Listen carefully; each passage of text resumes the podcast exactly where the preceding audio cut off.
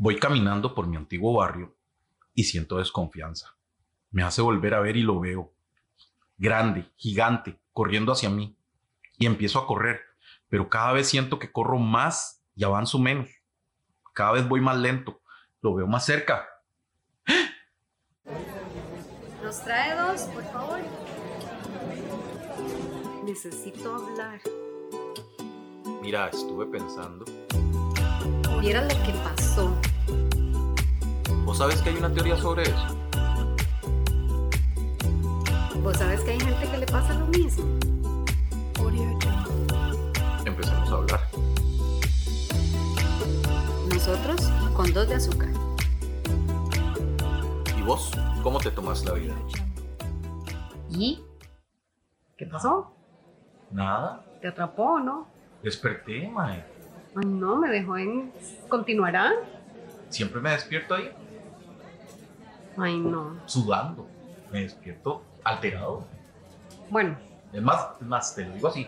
Me toma un tiempito volver a recuperarme. Siento que es tan real. para la psicología es importante cuando los sueños se vuelven recurrentes o cuando son angustiosos. Bueno, el mío es de los dos. Es angustioso y es recurrente. De hecho, porque hay sueños que no son recurrentes, que los sueñas solo una vez en tu vida, pero jamás se te olvidan porque fueron sumamente angustiosos. Sí, ese lo recuerdo muy claramente. De hecho, en, en psicoanálisis, que bueno, es una rama de la psicología, o digamos que es una rama de la psicología, eh, que nace con Freud y que tiene ahora muchos representantes, ¿verdad? Y muy, muy buenos en sus teorías. Siempre los sueños han sido un tema que ha sido objeto de estudio. Y es que a nosotros, los seres humanos, nos interesa muchísimo el asunto de los sueños también. A mi mamá es fiel creyente de que los sueños dicen algo. Y es más, hasta juega chances con respecto a los sueños. Ah, sí, eso es muy conocido también cuando uno, eh, no sé, típico que haga las preguntas de, mira, me soñé con serpientes, ¿qué número jugaba? Porque uno escucha ese Sí, tipo sí, de sí. cosas. O se te cayeron los dientes, soñaste que te cayeron los dientes, tenés enemigos.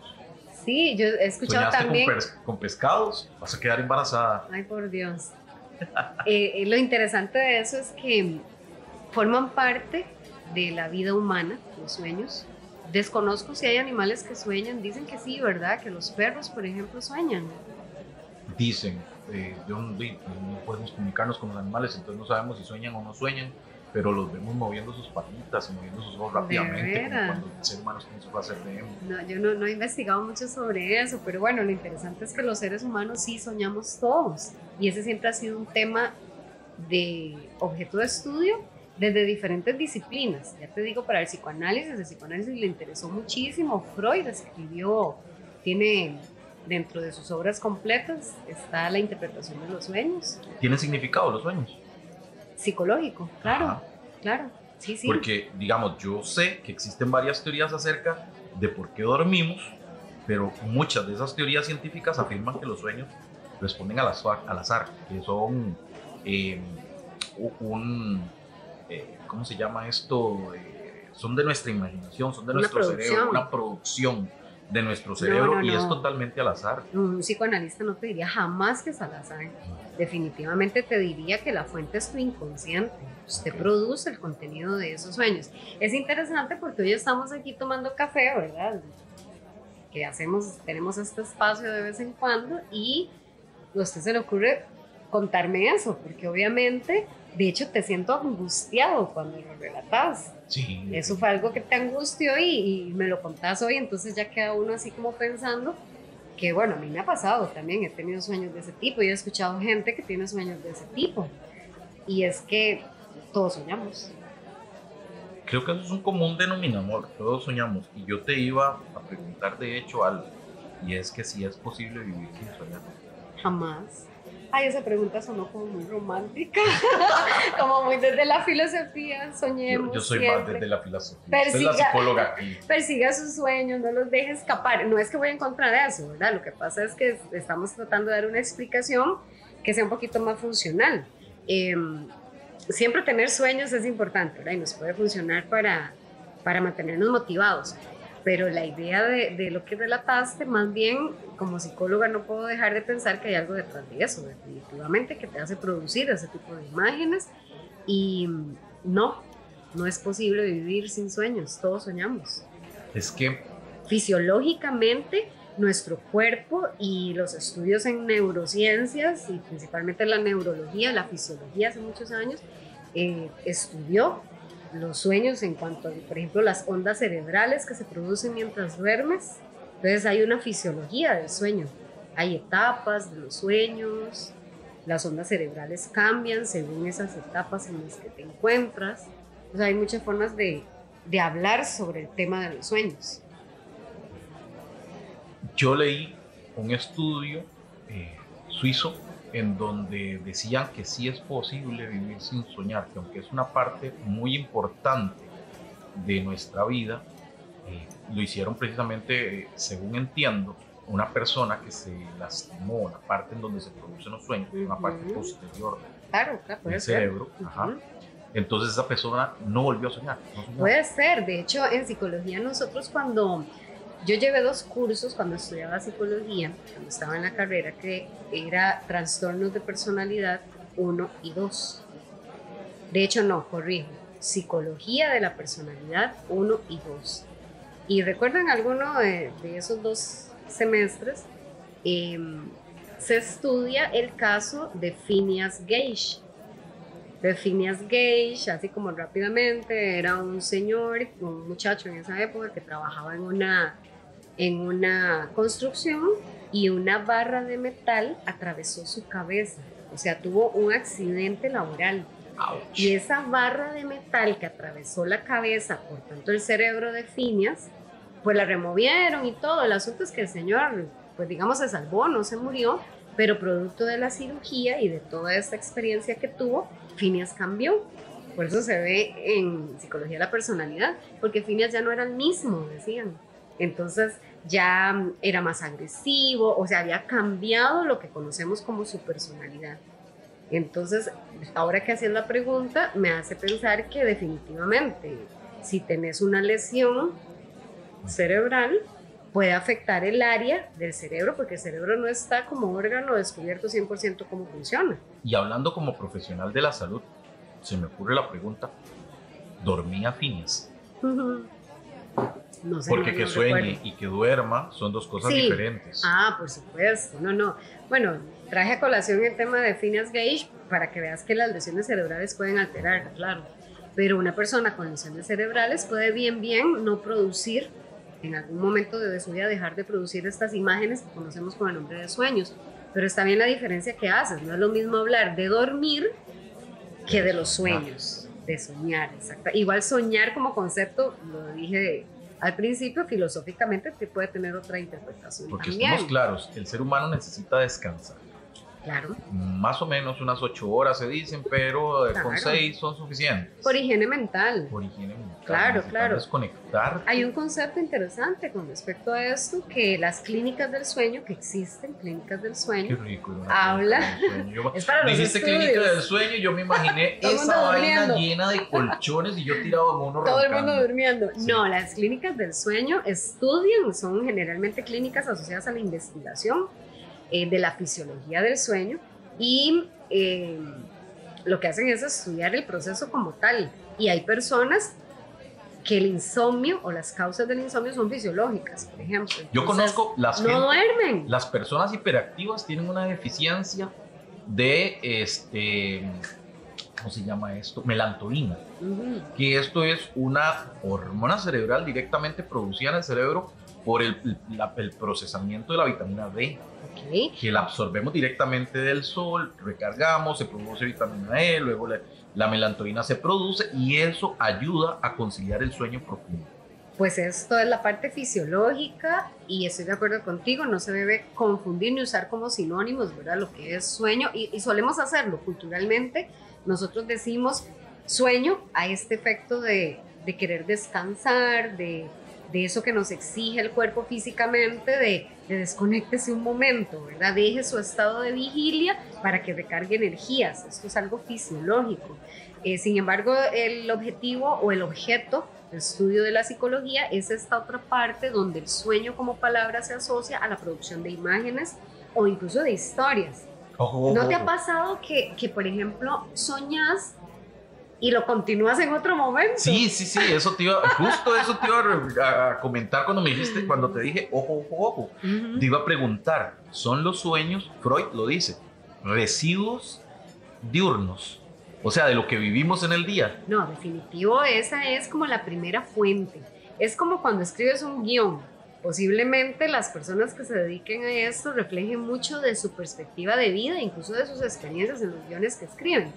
Entonces usted, en el momento que su cuerpo, usted se, destina a, des- a descansar, eh, a nivel psíquico, a- pienso yo igual que tiene cierta influencia las ondas cerebrales y demás, o sea que la fisiología se abraza un poco ahí con esta parte psicológica y empieza a producir estas imágenes. Obviamente pienso que la primera fuente, eh, obviamente va a ser lo cotidiano.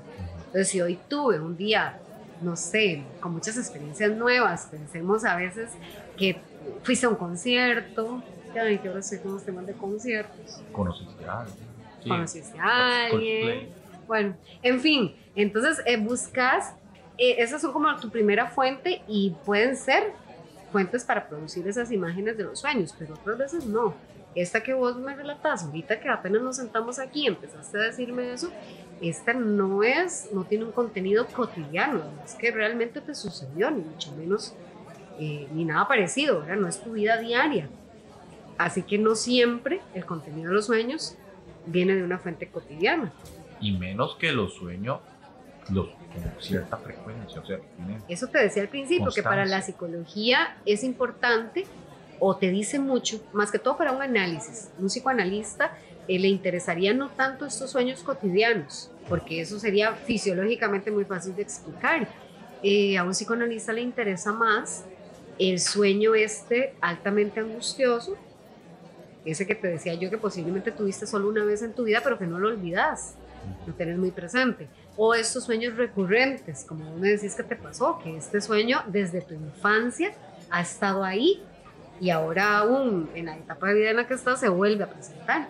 Bueno, diría un psicoanalista, ahí hay algo no resuelto.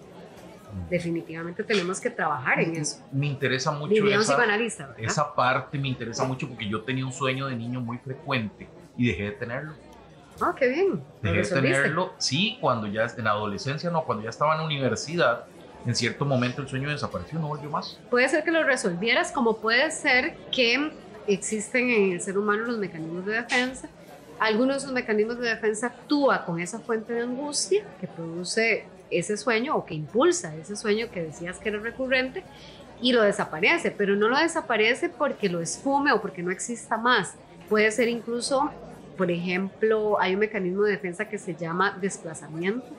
Ajá. Entonces ya no producís esas imágenes específicas, pero producís otras. Entonces sustituiste, por así decirlo, una historia con otra, pero el contenido sigue siendo el mismo. La fuente de angustia, si analizáramos esas dos historias, sería exactamente la misma. Sí, pero vuelvo a insistir, es que de un tiempo para acá, yo dejé de soñar. Yo no sueño, no me acuerdo de los sueños que tengo. Son dos cosas diferentes. El no recordar los sueños no es lo mismo a que no los tienes. Todos soñamos. Por fisiología, estas clínicas del sueño que te digo y los- las investigaciones que se hacen a nivel fisiológico y neurológico demuestran que, por ejemplo, vos producís estas imágenes que llamamos sueños en ciertas etapas del sueño. Cuando usted se acuesta a dormir, empieza a atravesar las diferentes etapas. Hay unas etapas donde usted produce estas imágenes. Todos lo hacemos. Solamente con una lesión cerebral no lo harías. Todos producimos las imágenes. Usted elige, y esos son términos psicoanalíticos, usted elige no recordarlas. Entonces yo estoy silenciando mis sueños, por Es decirlo así. una forma de decirlo. Lo que está silenciando es tu contenido inconsciente. Ok. ¿Por qué? Porque estás... No quiero trabajar con ese Correcto. Estás decidido a no enfrentarlo, por ejemplo, o estás usando el mecanismo de defensa de negación. tema. Eso te iba a preguntar. Aprendí que esos, esos sueños me producen disconfort. posiblemente lo que es es una gran fuente de angustia y la angustia es algo natural para todos los seres humanos, pero también es natural negarnos a ella, porque el equilibrio del yo se va a comprometer definitivamente. Mm, entiendo. Y esto de la creencia popular de que el sueño tiene significados, Mm, ya nos estamos metiendo como en otro terreno. Ahí, por ejemplo... el terreno esotérico. Sí, exactamente, en lo esotérico y, y ahí las creencias son las que van a mediar lo que vos creas o no creas o consideras que pueda tener una cuota de realidad, quizás, y que usted diga que pueda creer en eso. Em, lo que sí es cierto, hablando, bueno, iba a decir Latinoamérica, pero es que en realidad muchas culturas alrededor del mundo tienen su cosmovisión y gran parte de esta cosmovisión tiene que ver con los sueños. Por ejemplo, había culturas de esas ancestrales, ¿verdad? Que decían que eran los dioses que te hablaban. Sí, me acuerdo. Ajá, entonces eso no diríamos que es esotérico, pero es muy cultural. Te cuento una experiencia personal. Te hablo Mi hermano, no, yo no soy Moisés, mi hermano sí. Entonces, Era José el que soñaba. Moisés también. Bueno, sí, es cierto, pero José, en, en las historias bíblicas, José era el de los sueños y el de la interpretación. Él interpretaba. El de las siete vacas gordas y siete vacas flacas. Ok. ¿Será José? Bueno, siga. Bueno, mi hermano, por- él se fue a vivir conmigo en tiempos de la universidad, se fue a San José. Y vivíamos bastante mal, de estudiante, dependiente de una beca. Mi hermano apenas estaba empezando a trabajar, trabajaba en seguridad, el salario no le daba. Siento yo que tenía disconfort, vuelvo a usar la palabra, con toda esa vida. Y una vez se despierta y dice, Mae, acabo de tener un sueño. Y yo tengo que ir a Zigzaola y terminar mis estudios de colegio porque mi mamá me necesita en el sueño. Dios me dijo que me tenía que ir para allá. Ah, bueno. Y se fue, terminó su bachillerato, completó su bachillerato y, y, vieras que fue muy buen estudiante. ¿Será cierto que tuvo un sueño o simplemente se estaba sintiendo incómodo por tener todas las responsabilidades de un adulto? Si fue cierto que fue un sueño, no solo tu hermano te lo puede decir, pero puede suceder que lo haya soñado, por supuesto que sí. Y puede ser que lo haya interpretado como Dios hablándole, por supuesto que sí también.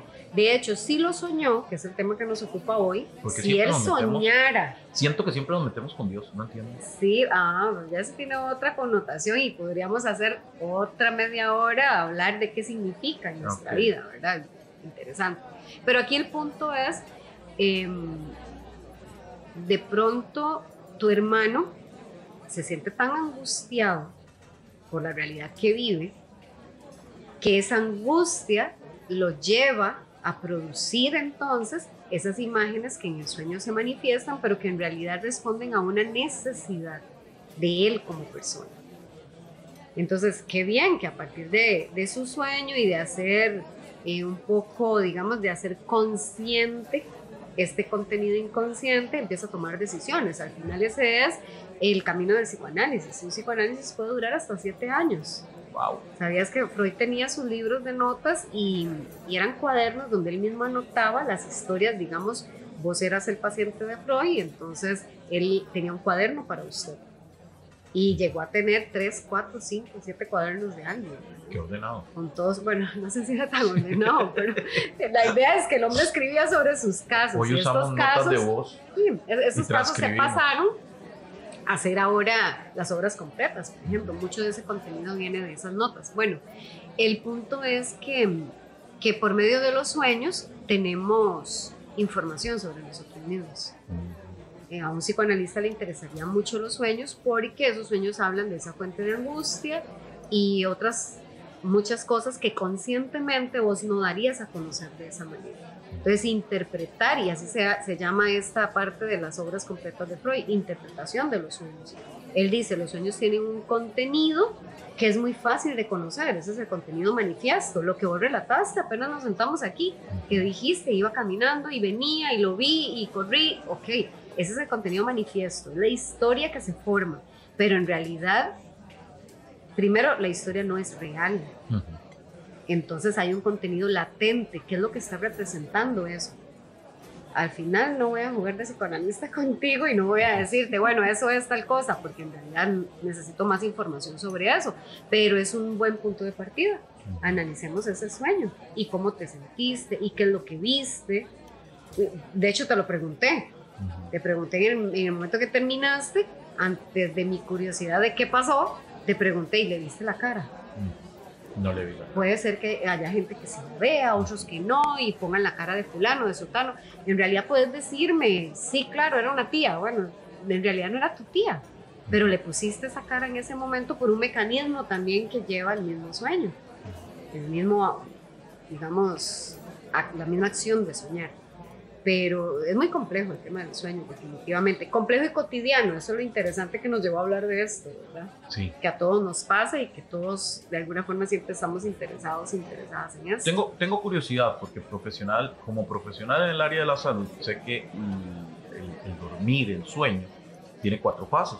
Una fase 1, que es- más o menos se lleva el 5% de nuestro, nuestro tiempo durmiendo, que es donde se van eh, las ondas alfa, son las que, las que desaparecen, empiezan a desaparecer. Y luego una fase 2, en donde más bien son las ondas teta, Ujú. y luego tenemos la fase 3 y 4, que es la fase REM. que me habías, eh, vos me explicaste en algún momento lo que significaba, que es el significado en inglés. En español es diferente. ¿Cómo se le dice? More. More. Ajá. Movimientos oculares rápidos. Exacto. Y en REM, Rapid Eyes Movement. Exacto. Ujú. Entonces mi pregunta es, ¿en qué fase soñamos? Entre la 3 y la 4. Sueño profundo. Ujú. O sea, para yo poder soñar, tengo que estar en la fase de sueño profundo, porque si no, entonces lo que estoy es descansando nada más. Vamos a ver, hay una fase donde usted está apenas quedándose dormido y creo que, que a todos nos ha pasado. A mí me ha pasado que apenas estoy cayendo en el sueño y quizás estoy muy, muy cansada, tengo un día como muy ajetreado y estuve muy activa y a la hora que estoy intentando dormirme, siento, por ejemplo, que caigo, que me tropiezo, que viene un perro atrás mío y me va a atacar, eh, o sea que hay ciertos elementos de esa angustia que se van a, a escapar en esos primeros momentos de querer conciliar el sueño. Esas también son producciones de imágenes válidas y ocurren recién empezando, los primeros minutos. Pero generalmente, y en psicoanálisis es muy interesante la recomendación que se hace. Eh, si yo pregunto, por ejemplo, si yo estuviera eh, en un proceso psicoanalítico, posiblemente mi psicoanalista me diga, eh, mira, algún sueño recurrente, ¿verdad? y yo le diga, no, no recuerdo ninguno, lo que me va a hacer es una recomendación para que lleve un diario de sueños. Entonces, ¿qué es un diario de sueños? Un diario de sueños va a ser donde vas a anotar.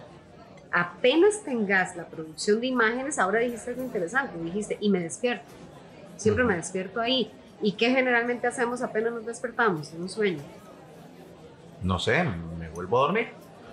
Exactamente. La idea del diario de sueños es que en ese momento usted agarre el lápiz o el lapicero y empiece a anotar. Tal vez el sueño, te sentís muy soñado, entonces eh, no te permita tener un estado de vigilia como para redactar todo eso, pero puedes anotar cosas que después en la mañana vas a recordar, porque ese es el punto, cuando uno dice, no, yo nunca sueño, es porque no lo recuerdas, pero si ya tienes tu diario de sueño donde hay cuatro o tres palabras, lo vas a lograr. A veces, ¿no, ¿no te ha pasado que a veces uno dice, yo soñé con esto? Sí. O que uno dice, suave, suave, ayer soñé y haces un pequeño esfuerzo y logras evocar el sueño con algún estímulo que tuviste en el día. Y usualmente lo que hago es correr a donde venden chances y comprar. ¿Está bien? Supongo que ha pegado. Algunas veces. Bueno, ok, eso es lo que decíamos Bueno, de la yo parte... no, mi mamá, porque yo no compro chances, pues los Ok. cuento a mi mamá y ella sí. La parte cultural, eso es lo que te dice y es algo aprendido. Sin embargo, eh, podemos hacer algo por nuestra realidad psíquica, nuestras fuentes de angustia. eh, no es que las vamos a eliminar, pero aprendemos a vivir con ellas. Y los sueños te hablan sobre esas fuentes de angustia. Ahora, hay sueños en donde yo tomo el control del sueño Ujú. y siento que me vienen persiguiendo, pero de repente empiezo a volar y ya no me alcanzan. Porque quisiste volar. Porque quise, porque me Sí, dio la gana, porque, volaste. y porque sé que lo puedo hacer, porque estoy plenamente consciente de que es un De sueño. que es un sueño.